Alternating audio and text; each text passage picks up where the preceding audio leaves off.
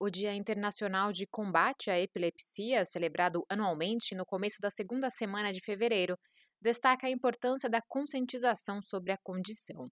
Na data, a Organização Mundial da Saúde explica que a doença crônica não transmissível do cérebro afeta cerca de 50 milhões de pessoas em todo o mundo. A condição se caracteriza por convulsões recorrentes, que são breves episódios de movimentos involuntários que podem ser parciais ou generalizados. Os pacientes podem ter perda de consciência e de controle da função intestinal ou da bexiga. Os episódios de convulsão são resultados de descargas elétricas excessivas em um grupo de células cerebrais. Diferentes partes do cérebro podem ser o local dessas descargas.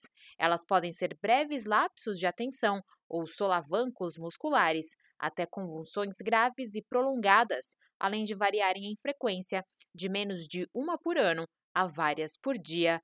A OMS explica que uma convulsão isolada não significa epilepsia, já que até 10% das pessoas em todo o mundo têm uma convulsão durante a vida. A condição é definida como a ocorrência de duas ou mais convulsões não provocadas. A Agência de Saúde da ONU afirma que essa é uma das doenças reconhecidas mais antigas do mundo, com registros escritos que datam de 4000 a.C.